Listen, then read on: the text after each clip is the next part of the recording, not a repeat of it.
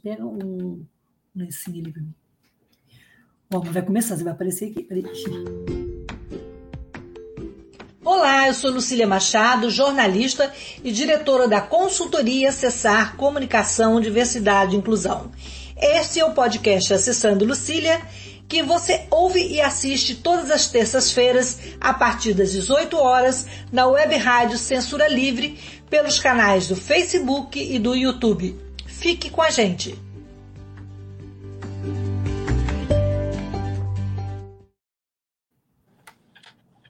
Olá, boa, boa noite.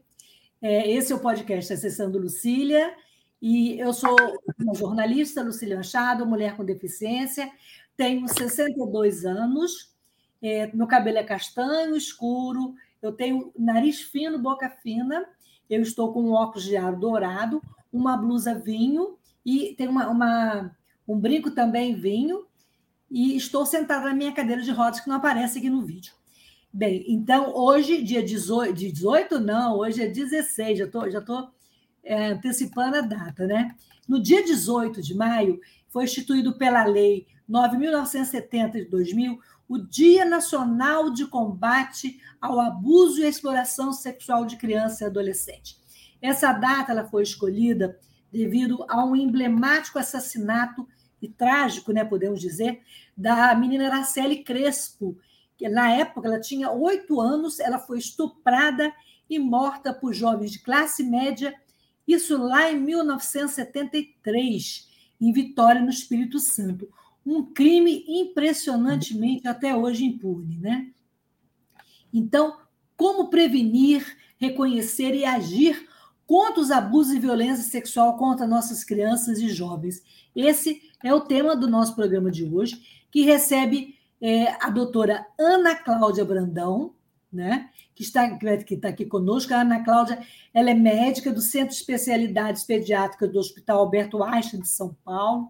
Ela é presidente do Núcleo de Estudos sobre a Criança e Adolescente com Deficiência da Sociedade de Pediatria de São Paulo, membro do Comitê Técnico Científico da Federação Brasileira de Associações de Síndrome de Down e colaboradora do projeto Eu Me Protejo, que foi criado para que as crianças com ou sem deficiência aprendam que seus corpos são seus e devem ser respeitados.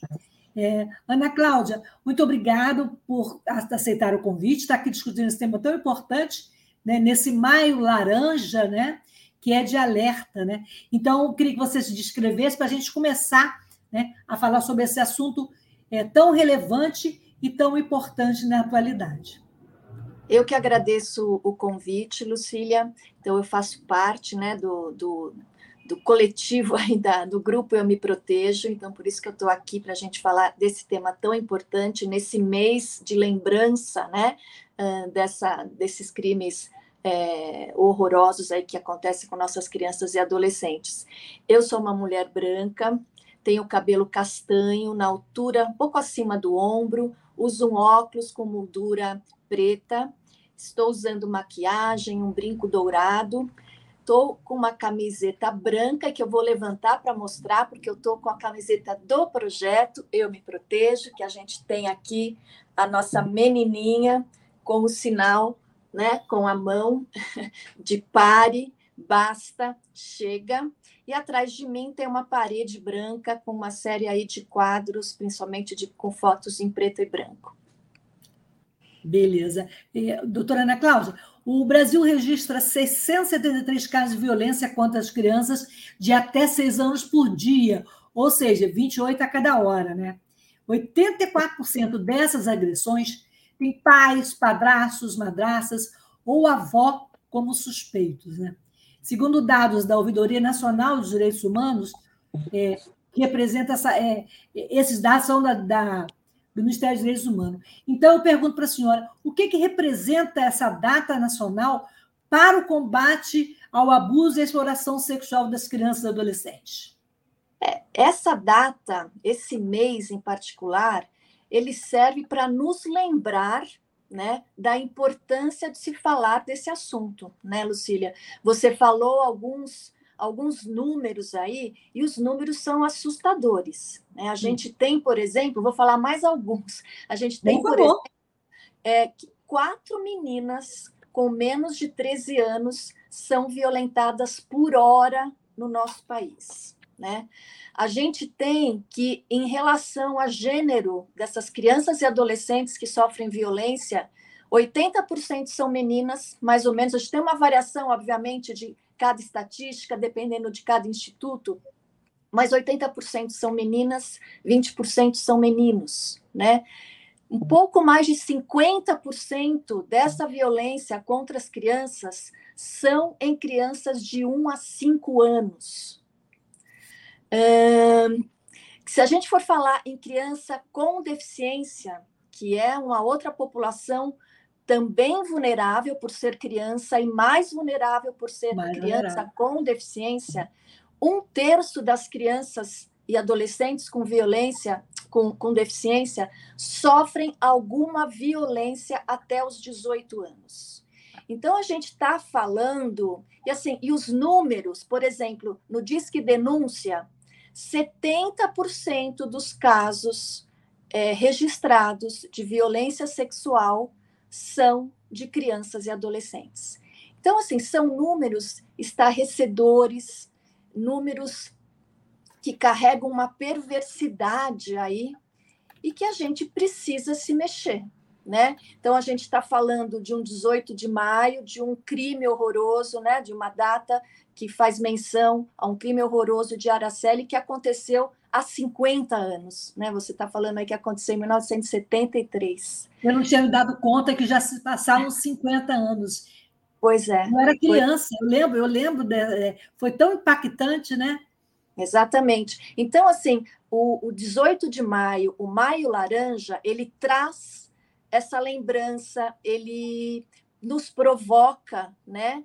A, a, a, a, falar mais desse assunto durante o mês, mas é um assunto que a gente precisa falar durante o ano todo. Então, acho que o Maio Laranja eles pode nos lembrar desse assunto e a gente tem que bater na, tle, na tecla que esse assunto deve ser falado o ano todo, porque as nossas crianças precisam ser prioridade nos nossos cuidados, né? E a gente precisa de políticas públicas para que a gente possa fazer a proteção adequada dessas crianças e adolescentes. Porque, obviamente, que todo o processo de denúncia, de acolhimento, de resolução desses crimes precisam ser bem estabelecidos, precisam funcionar. Então, toda essa rede jurídica precisa funcionar, a rede de acolhimento com psicólogas, assistentes sociais, tudo isso precisa funcionar. Só que a gente precisa não que seja mais importante, mas essa rede ela pode ser menos utilizada até se a gente fazer a prevenção adequada, né? Porque a prevenção, o que a gente fala lá no nosso projeto, no Eu Me Protejo, é que a prevenção só é eficaz quando a violência não acontece. Então, se a gente tiver uma política de informação, se a gente tiver informações nas escolas, se a gente tiver familiares comprometidos com essa educação para a proteção do corpo, uh, certamente a gente vai ter uma realidade é, melhor e vamos estar fazendo o que é o nosso papel, que é de proteger as nossas crianças. É, Ana Cláudia, você falou aí das políticas públicas e a gente sabe que, apesar de alguns esforços, né, é, ainda é, são muito, é, elas ainda são ou, ou inexistem ou são ainda ineficazes. Né? Nesse sentido, qual a importância, por exemplo, de uma iniciativa como o projeto Eu Me Protejo? Eu queria que você falasse o que é Eu Me Protejo, quais Sim. são as principais ações, né? e como ele, ele caminha paralelo, né, junto com, com as iniciativas públicas, né, para que a gente tenha um, um, cenário menos impressionante como esse que você traçou e esses números que chocam, né? Exatamente. É, o, o Eu Me Protejo, ele caminha né, nessa direção do desejo de proteger as crianças. Né? Esse valor das políticas públicas existem, algumas existem, mas elas não são eficazes porque né, não são cumpridas, outras precisam ainda ser criadas. E o Eu Me Protejo, ele é criado é, alguns anos atrás, aproximadamente uh, quatro, cinco anos, por uma jornalista chamada Patrícia Almeida, é, que tem uma filha com deficiência, com síndrome de Down, e que se viu naquela necessidade né, é, de proteger essa filha é, de uh, situações que podia, poderiam ocorrer, situações de violência, porque ela é uma menina com deficiência intelectual que tem uma questão complexa de comunicação. Então, Patrícia elaborou um livrinho é, com informações que considerou importantes que a, a, filha soubesse e apresentou numa associação lá em Brasília, que é onde ela mora. E estava assistindo uma psicóloga e achou aquele material é, maravilhoso. Ela falou: Nossa, a gente precisa utilizar isso.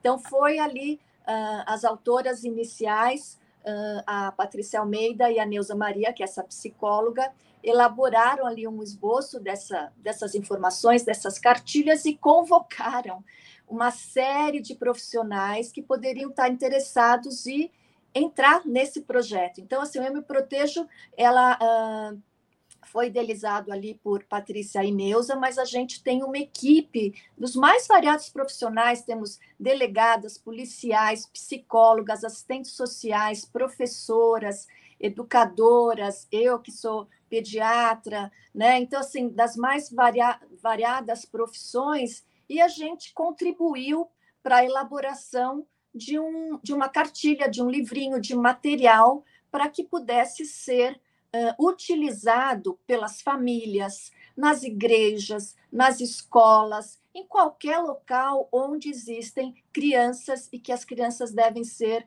protegidas, com a intenção exatamente disso, de trazer uh, informação que as crianças possam uh, aprender a proteger o seu corpo e entender que os, o corpinho delas é só delas e que ninguém deve tocá-las, né? A gente vai falar aí do que, que as crianças precisam saber, que é o conteúdo uh, do nosso do, da, da, nossa cartilha, é porque existe ainda muito tabu, né, Lucília, em relação a esse tipo de conversa, é, das famílias conversarem, é, ou de qualquer, às vezes, até outros é, setores aí de onde as, as crianças uh, frequentam. Uh, e quando a gente vê, quando a gente falou esse dado de que, uh, por volta de, dependendo também do instituto que está elaborando os dados, por volta de 70% até 90% dos casos de violência contra a criança, violência sexual ou abuso sexual, como a gente quiser é, nomear, acontecem dentro da casa, né, da criança, e que mais de 70% das vezes o agressor é um familiar ou uma pessoa conhecida da criança, a gente consegue entender que esse tipo de conversa não pode estar só na família, né? Porque uh, às vezes ali na família é que está esse abusador, esse agressor, e ele ou ela não tem interesse em que essa criança tenha esse tipo de informação.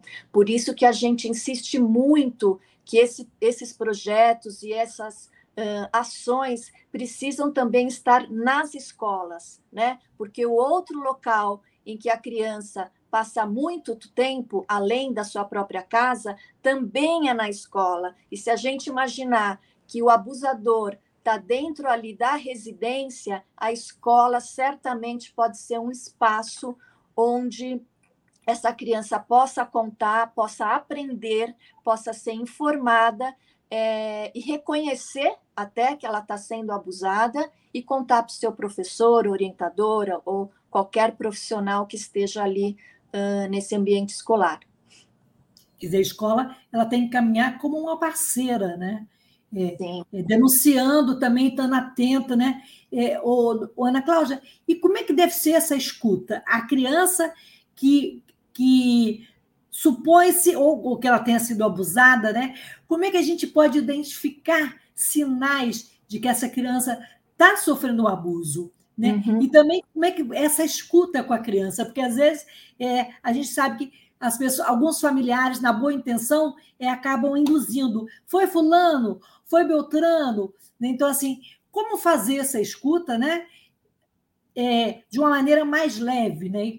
Como é Sim. que levar esse processo né, que não, também não seja traumático? A gente sabe, por exemplo, que muitos abusadores foram abusados na sua infância, né? É, são muitos traumas também que carregam, né? Como é que a gente evitar esse cenário, né, Cláudia? Então, na verdade, assim, é... primeira coisa, né, que você me perguntou, como reconhecer, né? É... Então, assim, as crianças, normalmente, ou os adolescentes, elas têm mudança de comportamento, né, Lucília? Então, assim, das, dos mais variados. Então, você pode ter uma criança que ficou mais introspectiva, né? Ou uma criança que ficou mais exibicionista ou exibida. Então, você consegue perceber alterações de comportamento. Você consegue, muitas crianças, por exemplo, podem ter alterações do sono. Então, crianças que dormem mais ou crianças que não estão dormindo, que está com o sono alterado, que acordam com aquela olheira porque o sono está completamente modificado, porque ela está uh, vivendo essa situação. A gente pode ter mudança de vocabulário, por exemplo, então de crianças que começam a falar palavrões, que, não era né, do hábito dessa criança. Uhum. A gente pode ter criança que volta a fazer xixi na cama. A gente pode ter criança que se agride ou, sei lá, por exemplo, arranca cabelo uh, ou se machuca. Uh, claro, assim, que todos esses comportamentos que eu falei podem existir outras causas, né? Não, nem sempre é uma questão de que a criança está sofrendo alguma violência, mas o familiar, ou o, o, adulto, né, o adulto que tem responsabilidade so, sobre essa criança, que seja algumas pessoas da família ou da própria escola, eles conseguem identificar esse tipo de comportamento, né? Uh, e uh, entender e, e, e, perguntar e conversar com essas crianças, né? Uh, em relação à escuta, existe toda uma orientação, né, Lucília? Eu não tenho uma, a formação adequada, por exemplo, para fazer uma escuta especializada, porque as pessoas uhum. que têm, elas precisam ser capacitadas para isso. Mas, assim, o que a gente pode dizer é que a orientação é que seja uma escuta livre, né? sem intervenções, sem ficar perguntando, assim, intervindo ou direcionando algum tipo da, da, do relato da criança. A gente tem que deixar a criança falar e também uh, as escutas uh, e esse pedido para a criança relatar não deve ser repetido, da criança vivenciar né? Ou de lembrar aquelas situações, aquela situação muitas vezes. Então, quando acontece a denúncia, geralmente é agendado aí uma conversa com essa criança com um profissional que seja capacitado para fazer essa escuta especializada, né? Então existe toda uma orientação para que isso aconteça.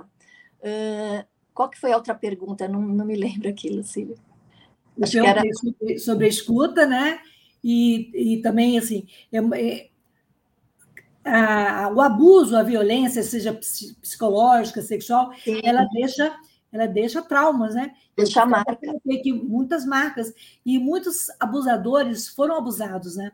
Foram e, Sim. É, a é gente não comum, pode é dizer, é comum. Assim, é comum, é uma, é uma, uma coisa que uh, uh, a literatura mostra que muitos abusadores foram abusados é, na infância, mas também a gente não pode dizer que todo mundo que foi abusado vai virar um, é um abusador em potencial, né? Isso não é, não é verdade.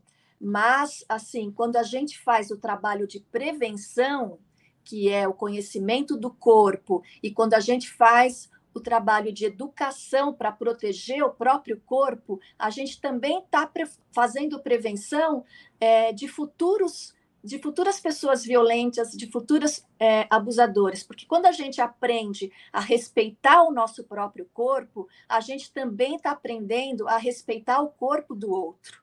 Né? Então, todo esse trabalho de educação que é tão importante também tem essa função de você uh, educar e de você uh, fazer com que essas crianças e adolescentes aprendam a respeitar o corpo do outro também, evitando esses, essas situações de que possam é, se tornar pessoas violentas e, a, a, é, e praticar o abuso mais tarde, né, na sua vida adulta.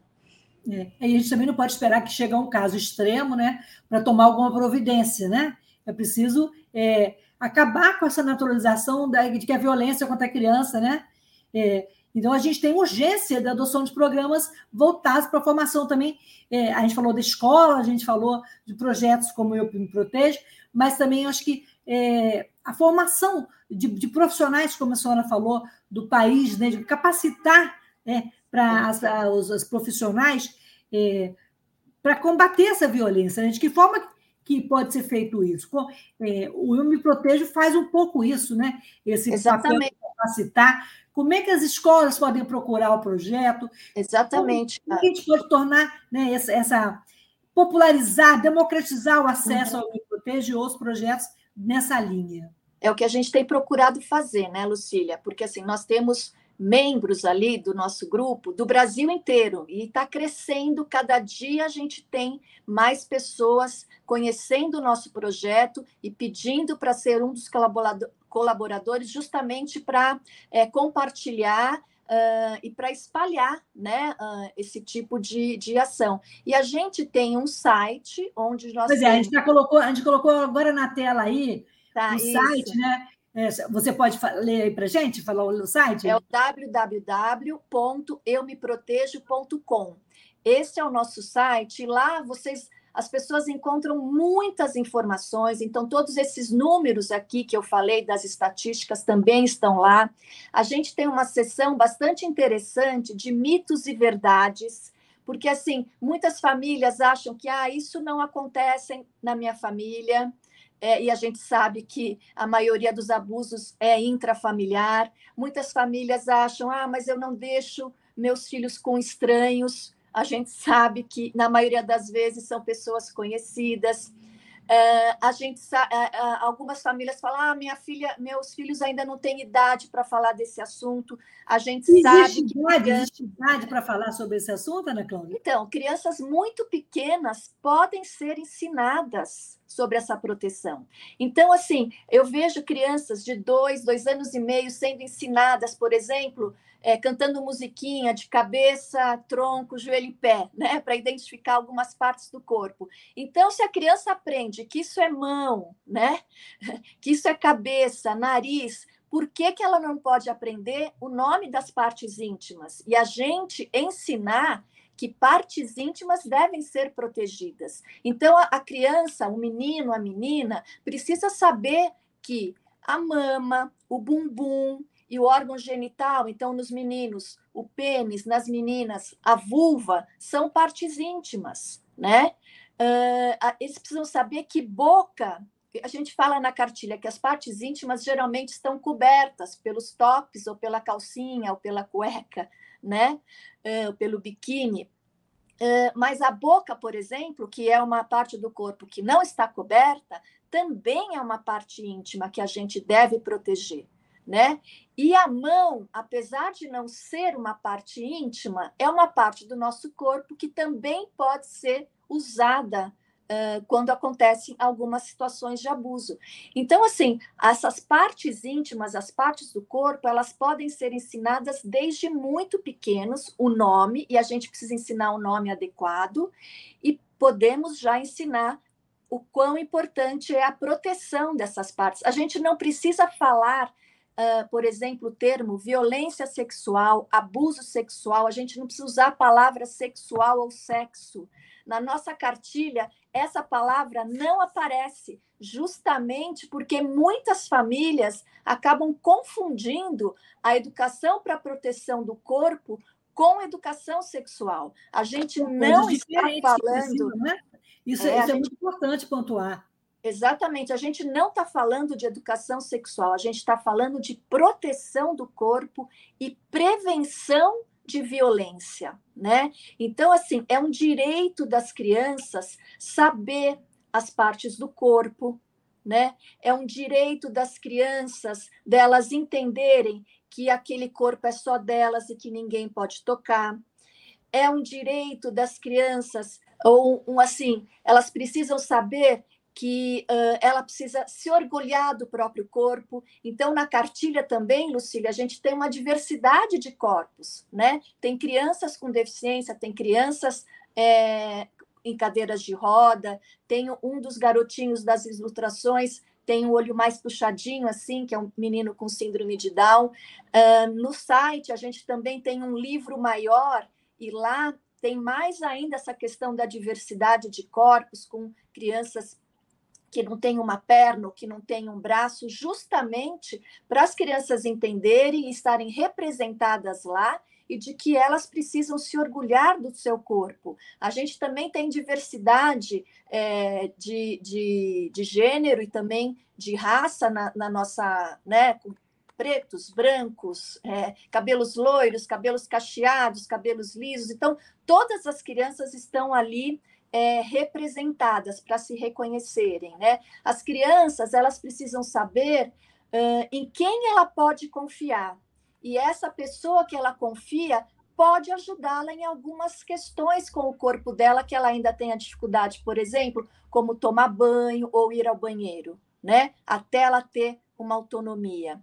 As crianças precisam saber, por exemplo, que quando ela vai ao médico, o médico pode examiná-la mas ele também não pode tocar nas partes íntimas. E idealmente, se for examinar a parte íntima, precisa pedir autorização para a criança, né? E essa criança precisa sempre estar acompanhada com o seu adulto de confiança dela, né? Em qualquer procedimento que ela vá precisar mostrar esse corpo.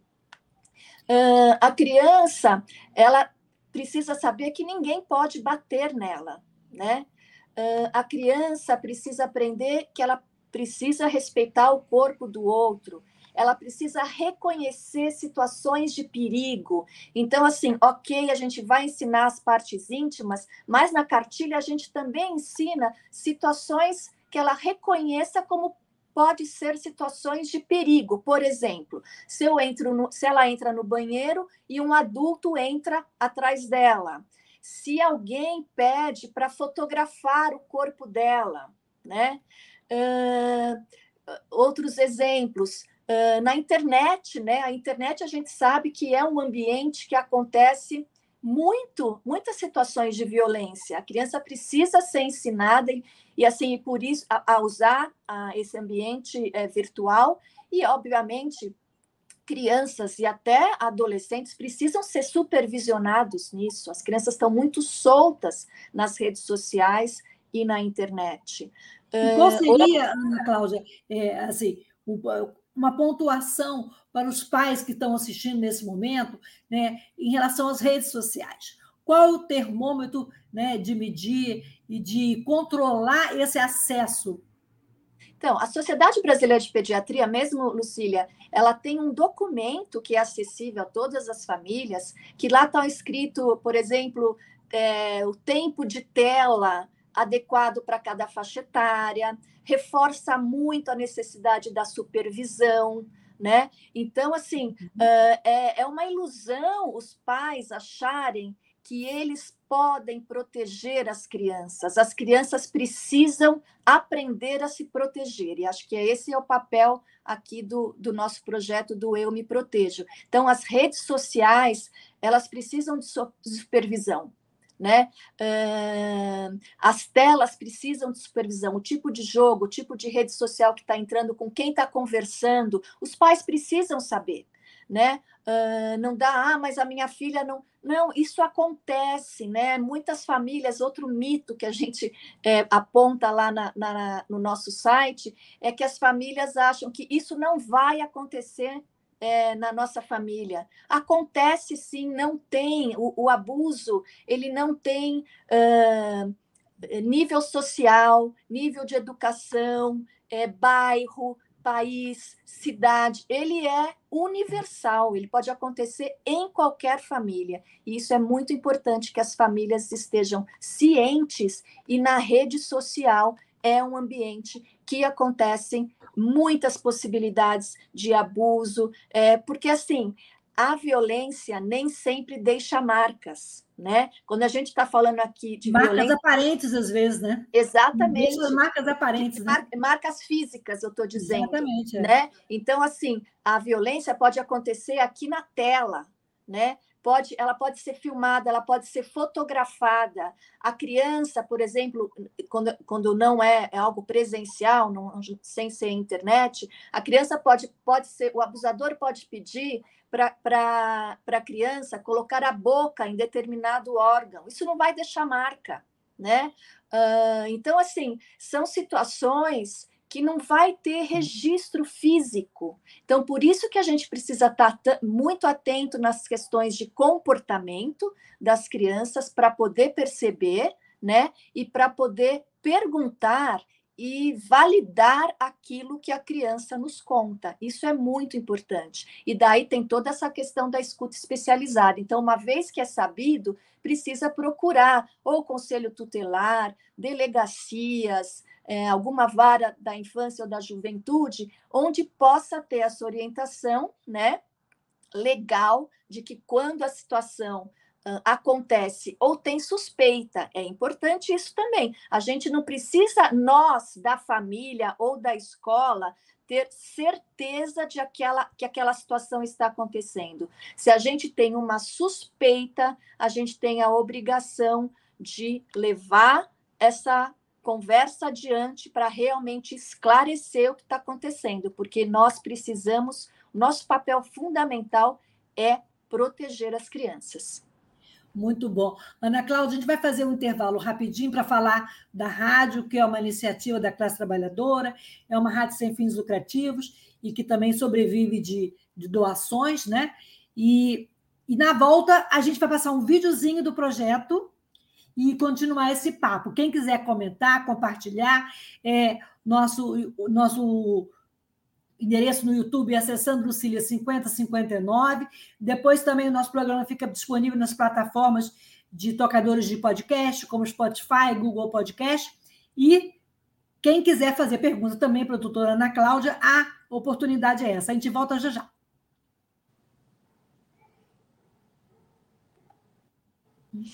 Para manter o projeto da Web Rádio Censura Livre de uma mídia alternativa, buscamos apoio financeiro mensal ou doações regulares dos ouvintes, de amigos e parceiros, já que não recebemos recursos de grandes empresas, políticos ou partidos. Seja um apoiador regular e ouça o agradecimento no ar durante as edições dos nossos programas. Sua ajuda é muito importante para nós. Enviamos prestação de contas mensal aos nossos apoiadores. Temos uma vaquinha virtual permanente. Anote o endereço virtual apoia.se barra CL Web Rádio. apoia.se barra CL Web Rádio. Saiba mais sobre a emissora no WhatsApp 21 96553 8908. Web Rádio Censura Livre. A voz da classe trabalhadora. Acompanhe a programação da Web Rádio Censura Livre no site www.clwebradio.com, no aplicativo exclusivo para ouvir rádio no celular, tablet e Smart TV. A emissora também está no Rádiosnet, um dos maiores aplicativos para esta finalidade, na nossa página no Facebook e no canal da emissora no YouTube. Acesse o nosso canal escrevendo youtube.com barra C barra Censura Livre, tudo junto. Inscreva-se no canal e acione o sininho para receber as notificações de novos vídeos. Web Rádio Censura Livre a voz da classe trabalhadora.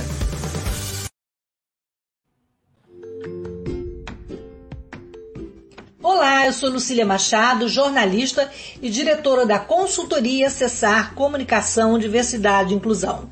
Este é o podcast Acessando Lucília, que você ouve e assiste todas as terças-feiras, a partir das 18 horas, na web rádio Censura Livre, pelos canais do Facebook e do YouTube.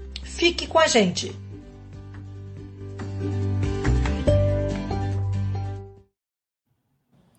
Voltamos então a conversar com a doutora Ana Cláudia sobre a violência sexual contra nossas crianças e adolescentes. A doutora Ana Cláudia, aqui representando hoje o projeto Eu Me Protejo, né? e também é, como da Sociedade de Pediatria e todo o trabalho da doutora Ana Cláudia. Vamos ouvir então, vamos ver e ouvir, doutora Ana Cláudia, é, um pouquinho sobre o projeto é, Me Protejo e o videozinho Eu Amo o Meu Corpinho.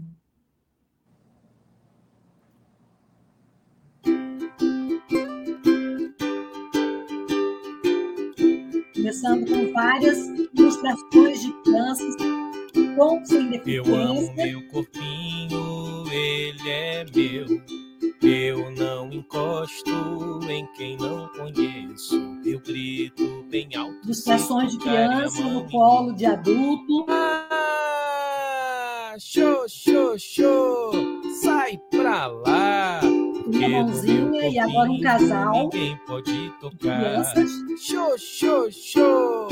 Sai com a mãozinha lá, Porque no meu pinho ninguém pode tocar.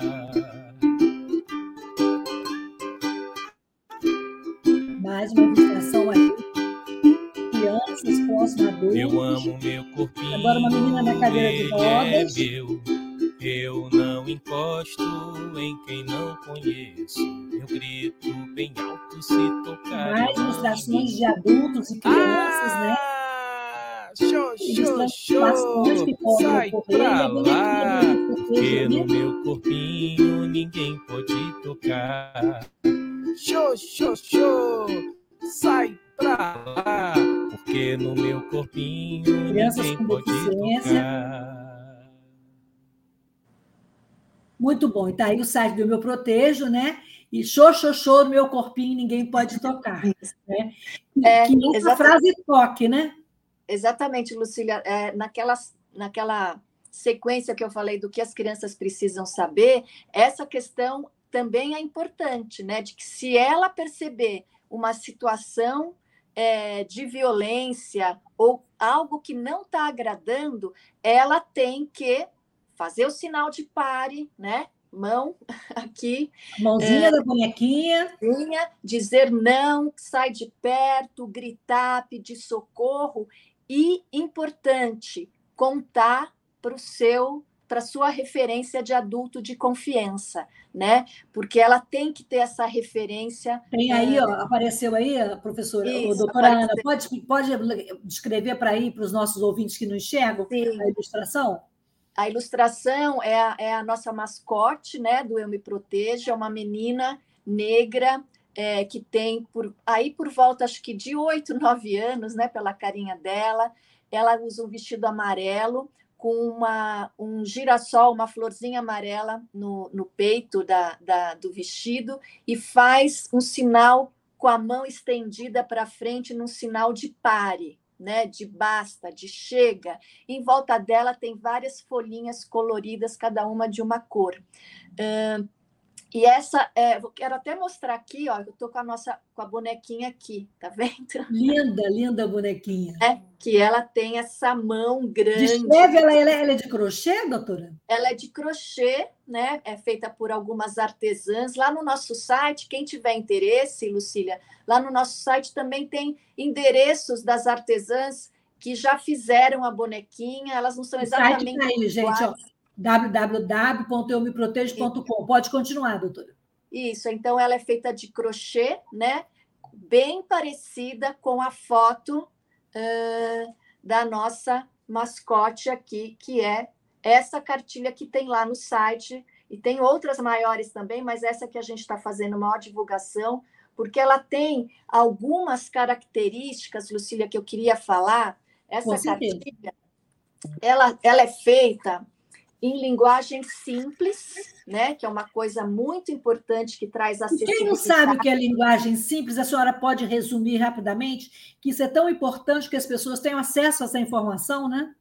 Essa, a linguagem simples ela permite, é um tipo de escrita ou até de fala, né? Também uhum. que ela permite uh, uma maior, um maior entendimento para a maioria das pessoas. E assim, quando a gente está falando em pessoas com deficiência, ela tem muita importância para as pessoas com deficiência intelectual. Mas no nosso país também, que a gente tem muitas vezes é, questões de educação, né, Lucília, que às vezes dificulta o entendimento de muita gente, uh, por às vezes não ter até a alfabetização, a linguagem simples ela traz toda uma maior compreensão para a maioria das pessoas. E a nossa a gente teve esse cuidado de elaborar a, a cartilha em linguagem simples, uma linguagem acessível, né? Ela também tem ilustrações, vocês viram aqui, por exemplo, na ilustração uh, para mostrar as partes íntimas, né? Para as crianças aprenderem as partes íntimas. Então, é, do lado direito tomou... é uma bonequinha negra, né? Isso. É, e do lado esquerdo, quer dizer, da, da tela, né? Estou falando da tela de, de, de, um menino. A senhora pode falar melhor. Sim, e, e assim, tem o corpinho de cada um, eles estão vestidos, né? Que é uma questão uh, que muitas famílias, às vezes, ficam constrangidas de ter é, mesmo ilustrações com as crianças sem roupa, então a gente tomou esse cuidado para não constranger ninguém, então as crianças estão vestidas e ali tem uma flechinha onde direciona para as partes do corpo. Uh, e as ilustrações, elas também são autoexplicativas. Então, é uma, é uma cartilha que, mesmo quem não saiba ler, consegue entender a mensagem do que está sendo passado, né? Ela não tem metáforas, a linguagem é direta, né? Uh, então, tudo isso facilita. E no nosso site, além de você poder baixar essa cartilha, você tem também, uh, a gente tem outras versões com acessibilidade. Então, a gente tem a cartilha com audiodescrição e a gente tem a cartilha também com janela de Libras, né? É, dizendo todo o conteúdo da cartilha. Então, todo mundo, qualquer pessoa com qualquer característica ou condição, ela pode ter acesso e pode entender todo o conteúdo da nossa cartilha. É, doutora, a senhora que é, atua na Sociedade de Pediatria e também no movimento de pessoas com crianças com deficiência, é, a senhora até no início comentou né, o índice de violência contra jovens e crianças com deficiência. É, queria que a senhora falasse mais um pouquinho sobre isso, sobre esse, é, esse abuso, né, que é mais do que um abuso, né, é uma coisa chocante, né? Exatamente. De se abusar né? Isso acontece muito em todas as deficiências, mas eu sei que com as crianças e jovens com deficiência intelectual e também com os surdos é uma ameaça mais do que constante.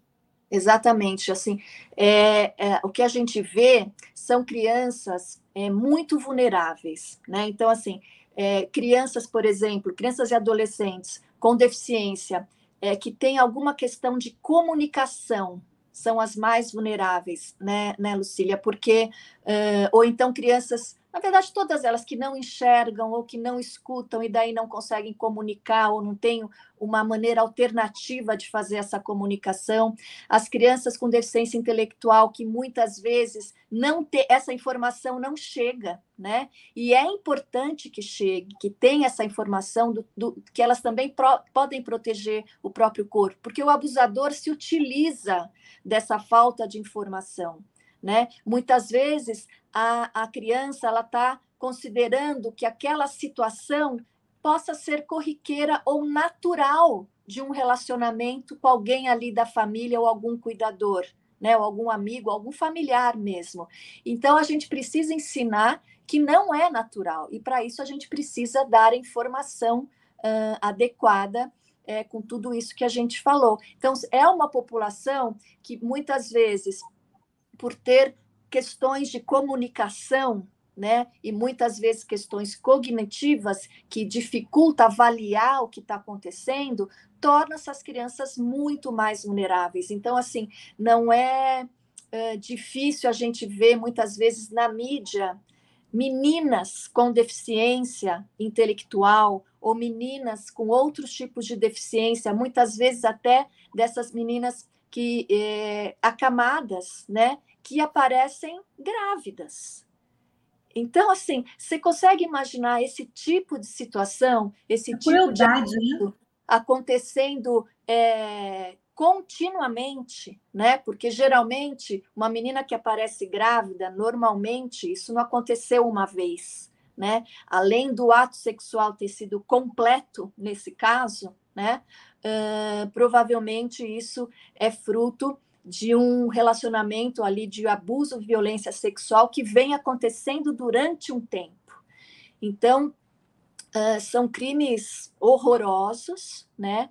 Uh, e a gente não pode deixar de informar essas crianças. Lá no nosso site também, lembrei agora, quando a gente está falando especificamente das crianças com deficiência, tem uma prancha de comunicação que facilita com que crianças e adolescentes com deficiência, com necessidades complexas de comunicação, ou que por algum motivo uh, não consigam verbalizar o que está acontecendo, mas eles podem apontar. Então, assim, existe lá no site essa prancha de comunicação com vários ícones de partes do corpo, de situações, se gritou com ela, se bateu, se tocou na parte íntima, quem foi que aconteceu, quem foi que cometeu. Então, existe tudo lá na prancha de comunicação, esse recurso uh, para as pessoas, para as crianças e adolescentes que tenham essa dificuldade em informar, mas que ela pode comunicar sim, né? E essa escuta, ela precisa ser validada, uh, e aí todos os procedimentos que precisam acontecer depois disso. É, a gente, voltando a falar nos dados, né? O Anuário Brasileiro de Segurança Pública diz que crianças até 13 anos eh, representam a maior parte das vítimas de estupro no Brasil. 61,3% do total de casos, né? E a maior parte das crianças vítimas de morte violenta intencional são meninos, 59%, e crianças negras de ambos os gêneros, 66%. Quer dizer, apesar dessa violência contra crianças e adolescentes, né, que a gente vem vendo, a gente fica. É, a gente, ela atinge todas as classes sociais, né? Mas por que, que ela acontece ainda com mais frequência é, nas classes, digamos, economicamente mais favorecidas, né? É, prova provavelmente por menos informação, né?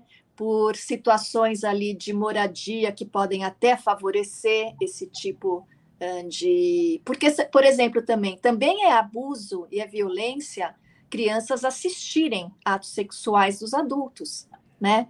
E às vezes isso é, pode acontecer, ou talvez tenha mais chance de acontecer é, nas camadas mais vulneráveis socioeconomicamente né, do nosso país. A senhora considera que a violência sexual contra crianças e adolescentes é uma epidemia silenciosa Certamente é. é, Lucília, porque a gente vê nos dados. O problema assim, de saúde pública, digamos? O, certamente, porque o percentual de notificação e registro é muito baixo. Né? A gente sabe que existe uh, sem, milhares, ou talvez é, milhares, acho, na, na, casa dos milhares, é, que não são denunciados e ninguém fica sabendo. Então, se esses números, que são notificações, são registros oficiais, já nos choca. Imagina saber que esses registros são a minoria dos casos. E a gente sabe que é isso, que a maioria dos casos não são registrados, não são denunciados, não são notificados.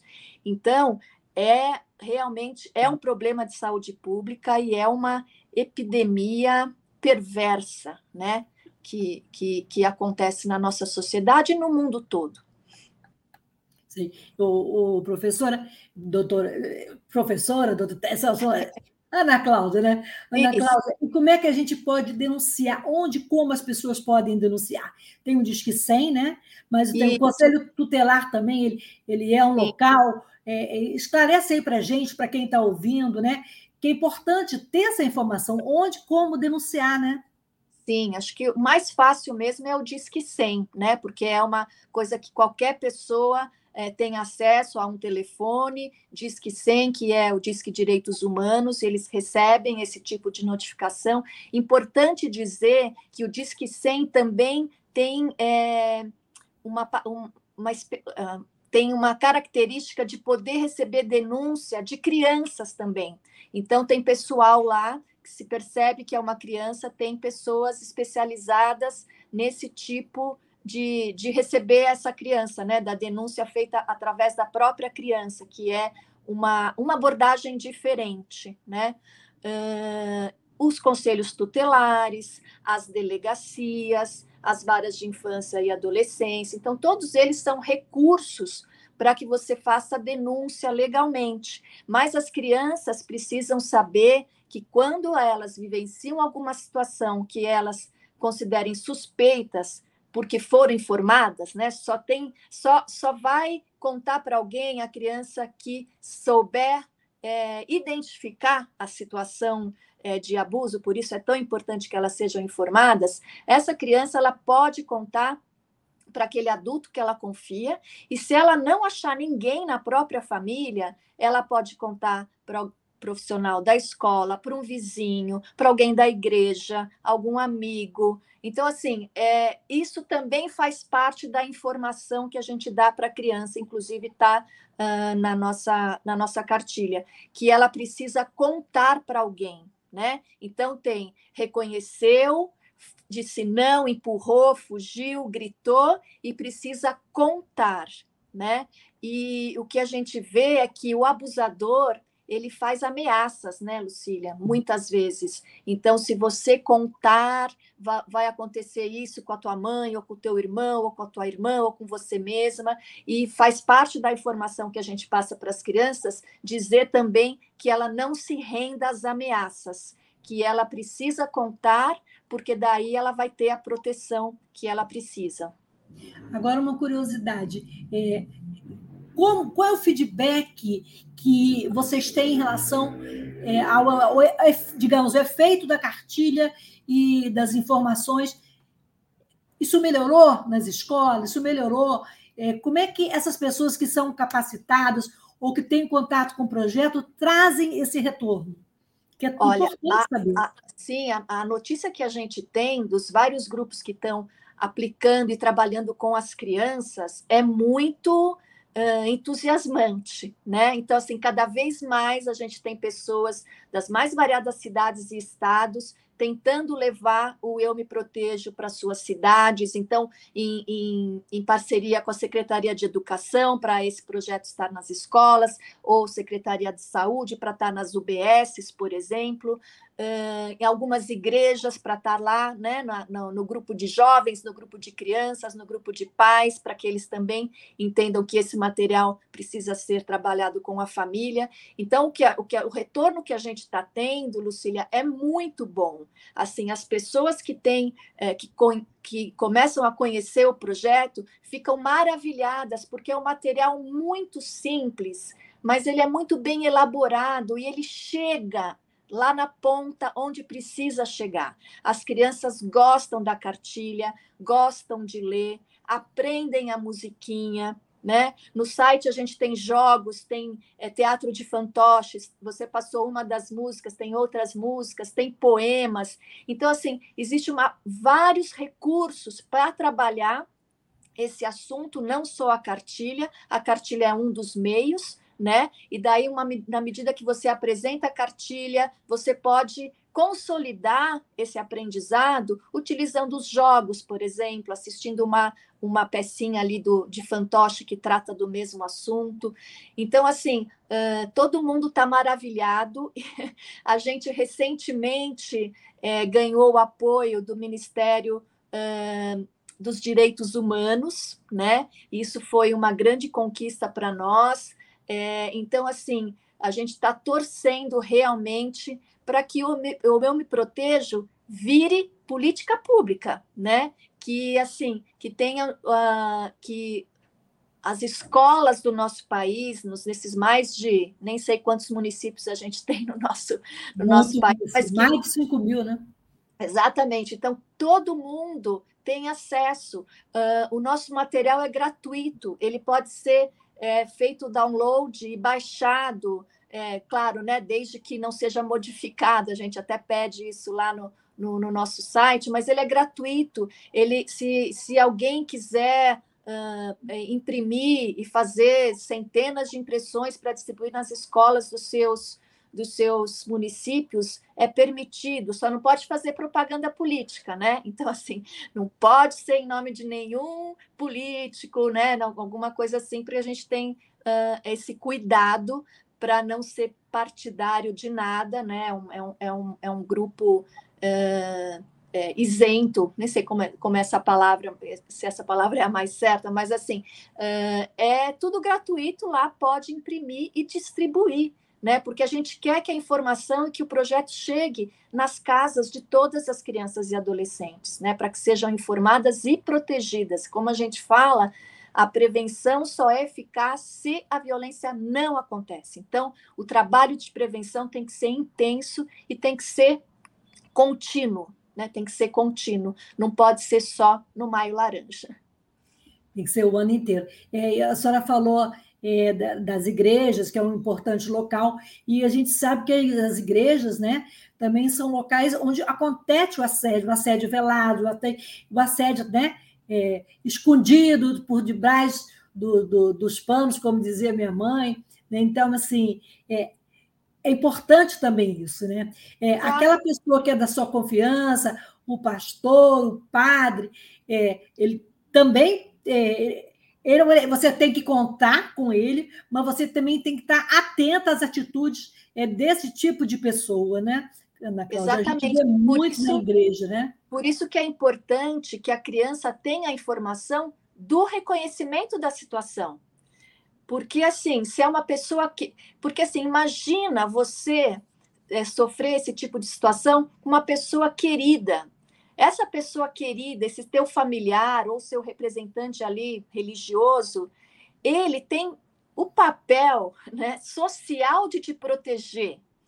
E daí, se você tem a informação do reconhecimento uh, de situações de violência e de abuso, você vai saber reconhecer, puxa, ele ele está aqui, ok, é, eu gosto, ele gosta de mim, mas isso aqui não está adequado. Então, por mais que ele goste de mim, isso aqui está errado. Eu estou sabendo que isso não pode acontecer, e aí ela vai procurar um outra, uma outro adulto de confiança, né? E a gente espera, obviamente, que essa pessoa é, dê o encaminhamento adequado para que esse, essa situação seja interrompida efetivamente. Ana Cláudia, o nosso tempo está terminando, a gente podia ficar aqui conversando e alertando informando, né? Que são muitas informações, também são muitas questões né, que vão surgindo, né?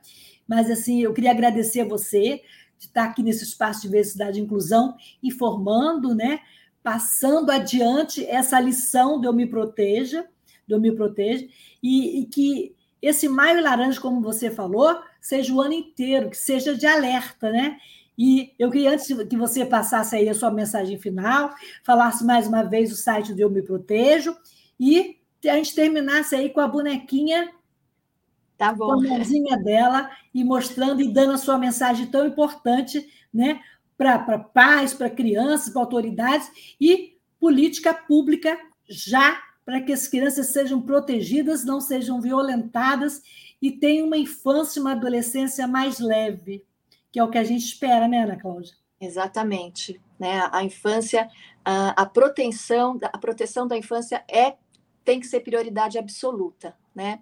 O site do Eu Me Protejo é o www.eumeprotejo.com, né?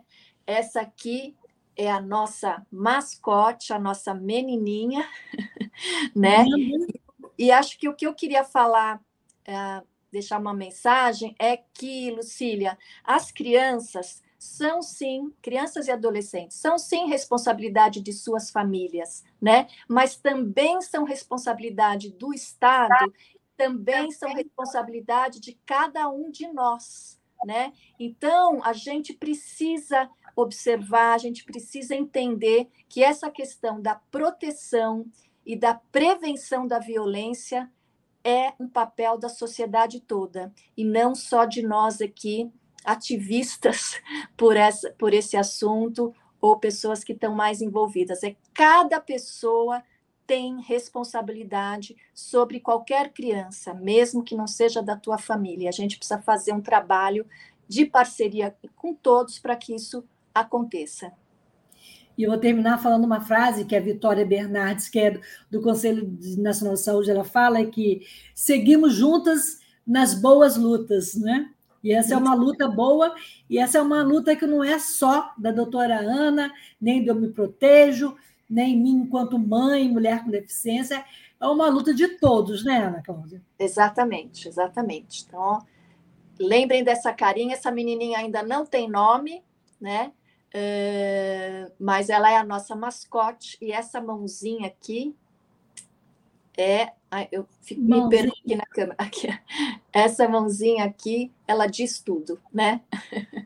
Essa, e, e, e, que Deus proteja as nossas crianças e que a gente também continue nessa luta e que tenhamos mais parceiros, é, como o governo, como as escolas e os pais, né? E que a violência deixe de ser manchete e que o meu protejo, que, que o projeto meu me proteja, seja manchete, né? E que a gente possa proteger as nossas crianças e adolescentes é, desses, dessas estatísticas, né? É, terríveis. É, Obrigada, Ana Cláudia. Boa noite. Obrigada, Antônio.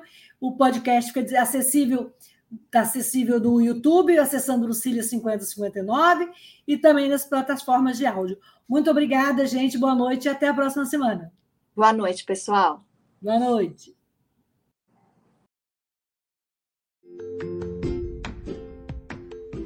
Olá, eu sou Lucília Machado, jornalista e diretora da consultoria Acessar Comunicação, Diversidade e Inclusão. Este é o podcast Acessando Lucília, que você ouve e assiste todas as terças-feiras, a partir das 18 horas, na web rádio Censura Livre, pelos canais do Facebook e do YouTube. Fique com a gente!